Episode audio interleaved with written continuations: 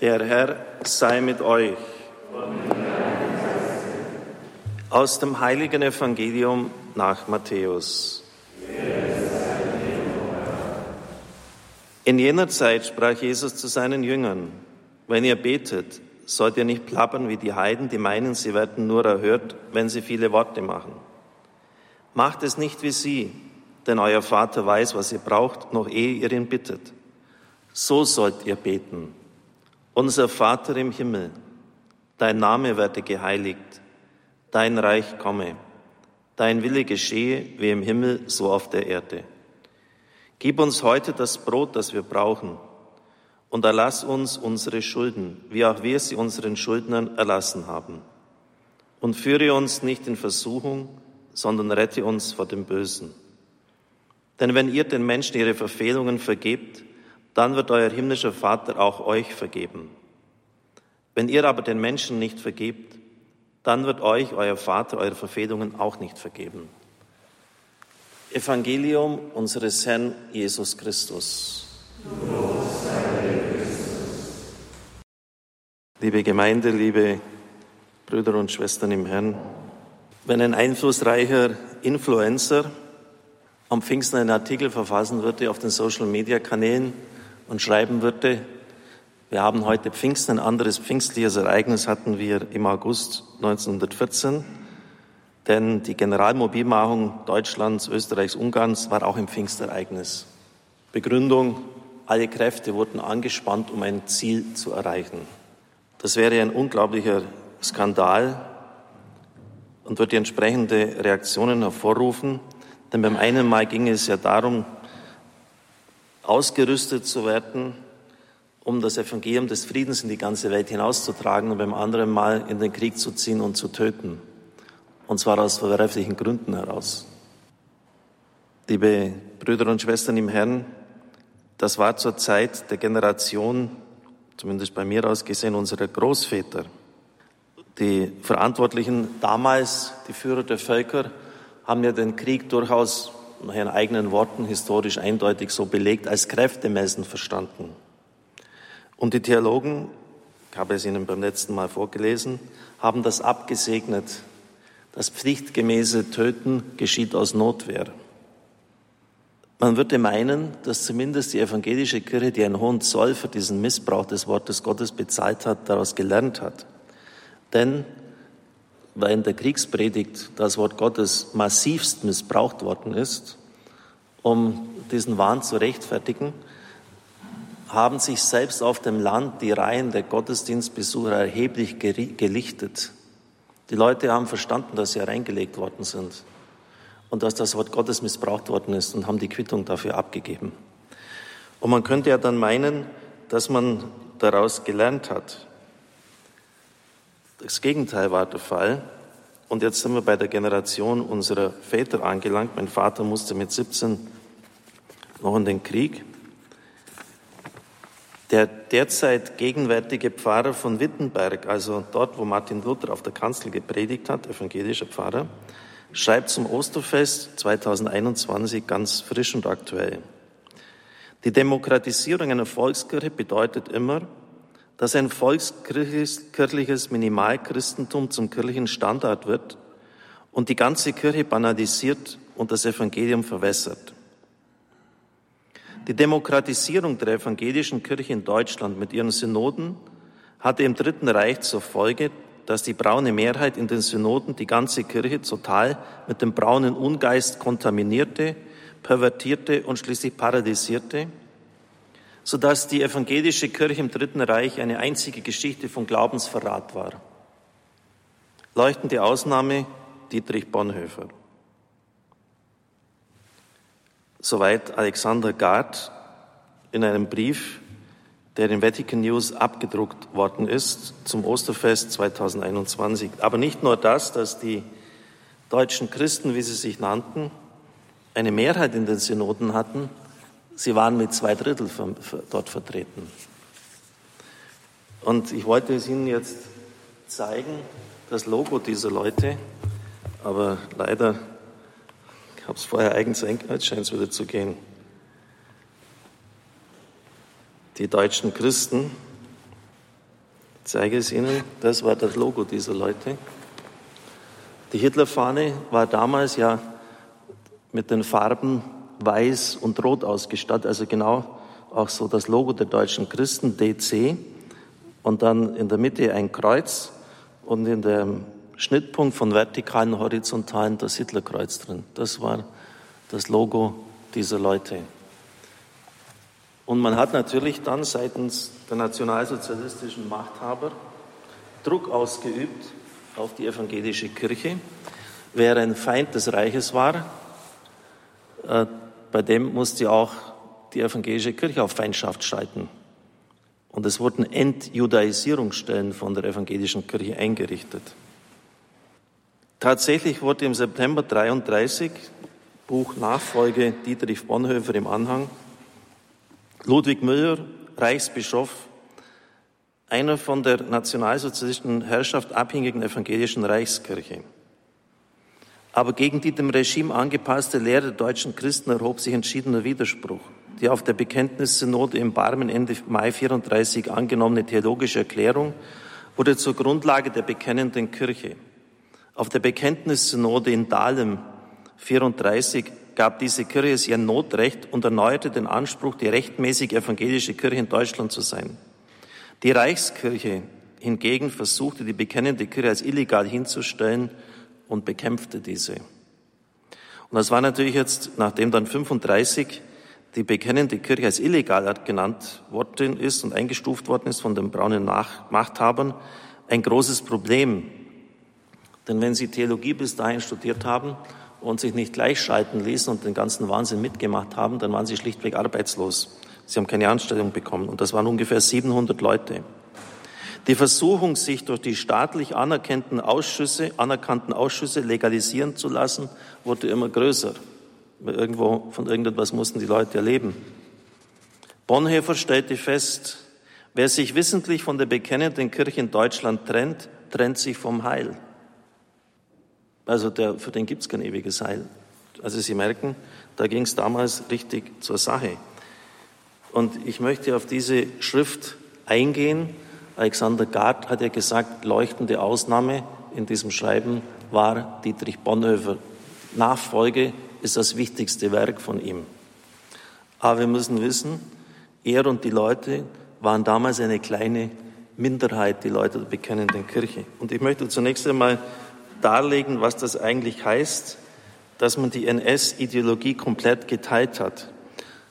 Nicht um hier anzuklagen, sondern in dieser Predigtreihe Zeitgeist oder Geist der Zeit aufmerksam zu machen und selbst hellhörig zu werden für unsere Zeit, wo wir das Wort Gottes uns fügbar machen.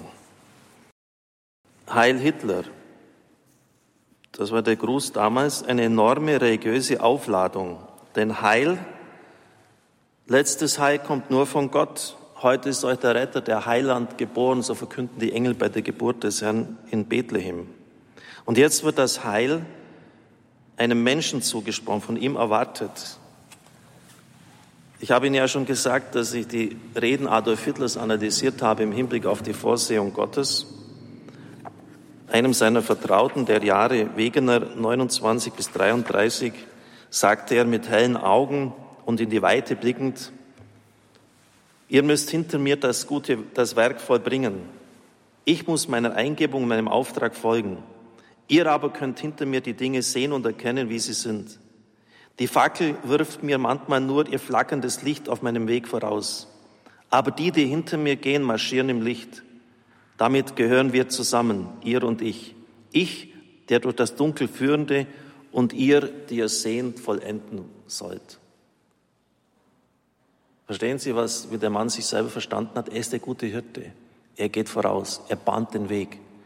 Auch für ihn ist es manchmal sehr schwierig, den Weg zu finden, aber er geht ihn und die, die hinter ihm gehen, die gehen im hellen Licht, weil er vorausgegangen ist. Eine Pervertierung des guten Hirten. Absolute bedingungslose Gehorsam von allen Staatsbeamten, besonders aber von Leuten, die der Wehrmacht dienten und nochmals äh, bei den Leuten, die bei der SS und anderen Spezialeinheiten dabei waren. Militarisierung der Jugend in der Hitlerjugend, Wehrsportübungen in der Sommerzeit. Mehrere ältere Balderschwang haben mir das berichtet. Sie hatten eigentlich gar keinen richtigen Urlaub, keine Ferien, sondern die mussten da wirklich richtige Wehrübungen machen. Klar, weil Hitler den totalen Krieg wollte und da brauchte er Ertüchtigung der Jugend. Aggressive Aufrüstungspolitik mit dem Ziel des totalen Krieges. Pseudoreligion. Heidnische Feste werden anstelle der christlichen organisiert, Sonnenwendfeiern prozessionsartige Aufmärsche und Rituale, Berührung der NS-Fahnen mit der Blutfahne von 1923. Damit hat man so eine Art Reliquien geschaffen, einen eigenen Kult installiert. Abbild von Adolf Hitler als Bannerträger in der Gestalt des Heiligen Ritters Georg. Umdeutung religiöser Begriffe. Heil wird diesem Mann zugesagt. Die Vorsehung des himmlischen Vaters in seiner Güte und Liebe wird abgelöst durch das düstere, unpersönliche, gesichtslose Fatum, das Schicksal. Aus ein Glaube, eine Hoffnung, ein Gott, ein Vater über aller, Epheser 4.1, wird ein Volk, ein Reich, ein Führer. Das Alte Testament wird als jüdisch abgewertet. Die christliche Eschatologie, das heißt das, was wir einmal erwarten im in den kommenden Welten, in den kommenden Zeiten, wird von einer Blut- und Bodenideologie abgelöst. Der Einzelne zählt nichts mehr, nur noch das Volk, die Gemeinschaft. Im Gegensatz zur christlichen Lehre, ich habe dich bei deinem Namen gerufen, Christus hat mich geliebt und sich für mich hingegeben. Verträge waren für diesen Mann nur ein Stück Papier, nicht einmal das Papier wert, das unterschrieben worden ist. Die Konzentrationslager waren komplett rechtsfreie Räume, in denen sich die NS-Schergen austoben konnten, wie immer sie wollten. Sie wussten, sie werden nicht zur Rechenschaft gezogen. Zumindest dachten sie das. Das Recht des Stärkeren über den Schwachen wurde gnadenlos ausgeübt und brutal in die Praxis umgesetzt. Den Juden wurde das Existenzrecht abgesprochen. Parasiten. Sie wurden in den S-Filmen mit Ratten verglichen. Irrwahn der Rassenlehre. Fabrikmäßige Umbringung von Menschen, die anderer Meinung sind. Absoluter Wille zu Aggression und Zerstörung. Ich habe noch gar nicht alles aufgezählt, was man noch nennen könnte. Was hier geschah, war der größte Kulturbruch, den das deutsche Volk in seiner Geschichte jemals erlebt hat. Eine Tragödie. Und wenn wir Johannes 8 hernehmen, dass Satan derjenige ist, der ein Lügner genannt wird und Menschenmörder, dann trifft das auf Adolf Hitler und seine braune Bewegung par excellence zu. Es war vielleicht die bösartigste Ideologie, die die Menschheit bis damals gesehen hatte, sogar noch vor dem Kommunismus, denn dort gab es Umkehr. Also wenn Sie die Ideologie der Kommunisten angenommen haben, sie integriert haben, dann wurden sie in der Regel in Ruhe gelassen. Aber vom Judentum konnten sie sich nicht bekehren, denn ihre Gene waren einfach schlecht. Sie waren einfach ein Parasit, der beseitigt werden musste. Es gab keine Umkehr. Und dann stellen Sie sich vor, dann sagen Leute mit zwei Drittel Mehrheit in den Synoden, das ist gut so. Stimmt, nehmen wir an, ist mit dem Christentum vereinbar. Wir müssen ja auf der Höhe der Zeit sein. Wir sind mit dabei. Und das geht bis dahin ein, dass man eine eigene Fahne entwickelt, ein Logo, das komplett mit der NS-Ideologie übereinstimmt. Schon 1930 hat Kurt Tucholsky, damals eine bedeutende Persönlichkeit im publizistischen Bereich, festgestellt, was mir an der Haltung der Landeskirchen auffällt, ist ihre heraushängende Zunge. Atemlos jappend laufen sie hinter der Zeit her, damit ihnen niemand entwische. Das war halt damals im Denken, im Verhalten so üblich, also machen wir auch mit. Wir machen auch mit. Und eine entsprechende Theologie hat das gerechtfertigt. Liebe Brüder und Schwestern im Herrn, wir stehen nicht über dem Wort Gottes, wir stehen unter dem Wort Gottes. Und dementsprechend hat sich unser Leben auszurichten.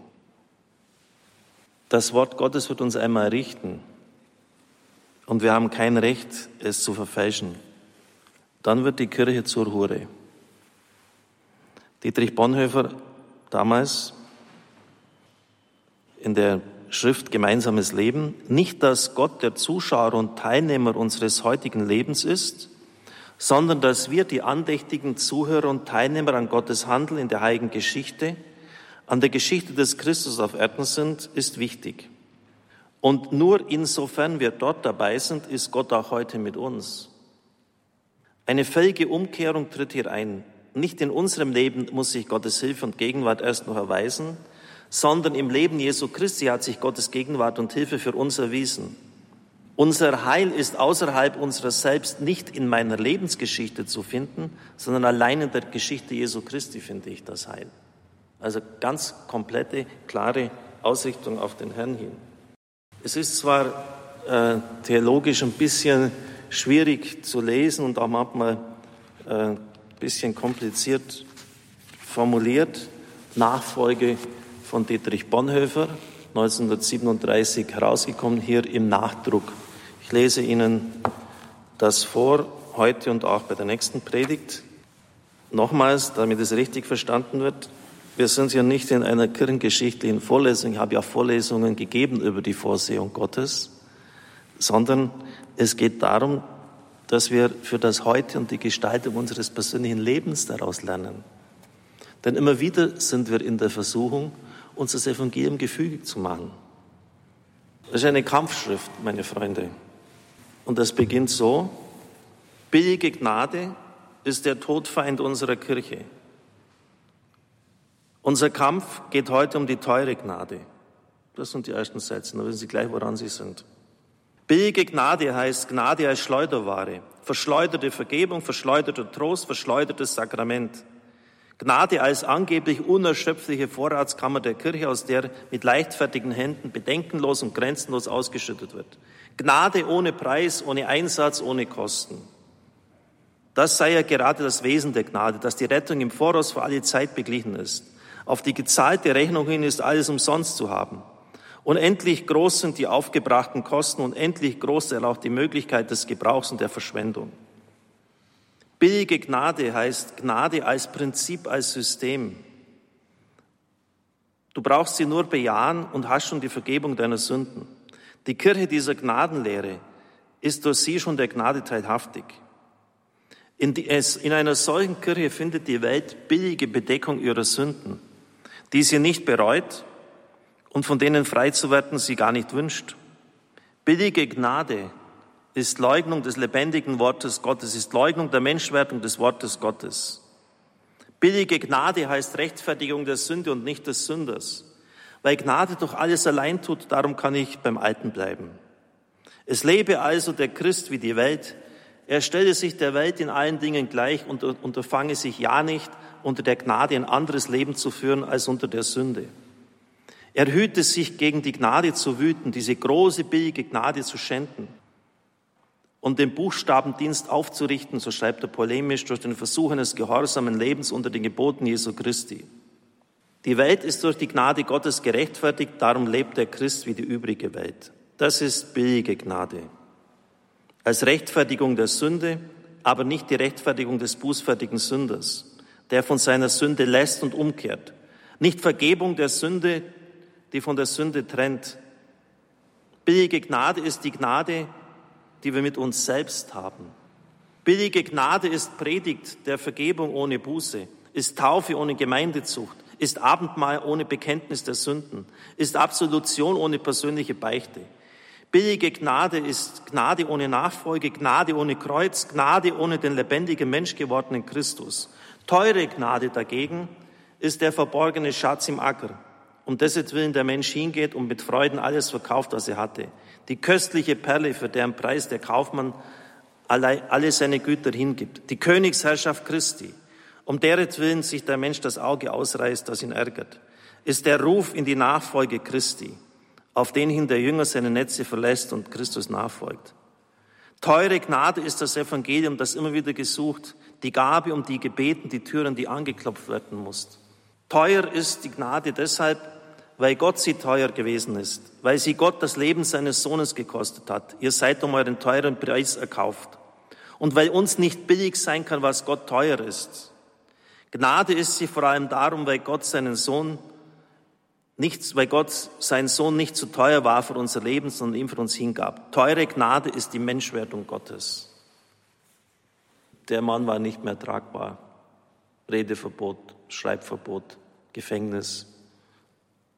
Und am Schluss Adolf Hitler persönlich noch in den letzten Kriegstagen, das war April 45, hat er persönlich den Befehl gegeben, ihn mit, den, mit ihn und anderen noch, die in dieser Verschwörung des Attentates 20. Juli 44 beteiligt waren, aufzuhängen. Liebe Brüder und Schwestern im Herrn,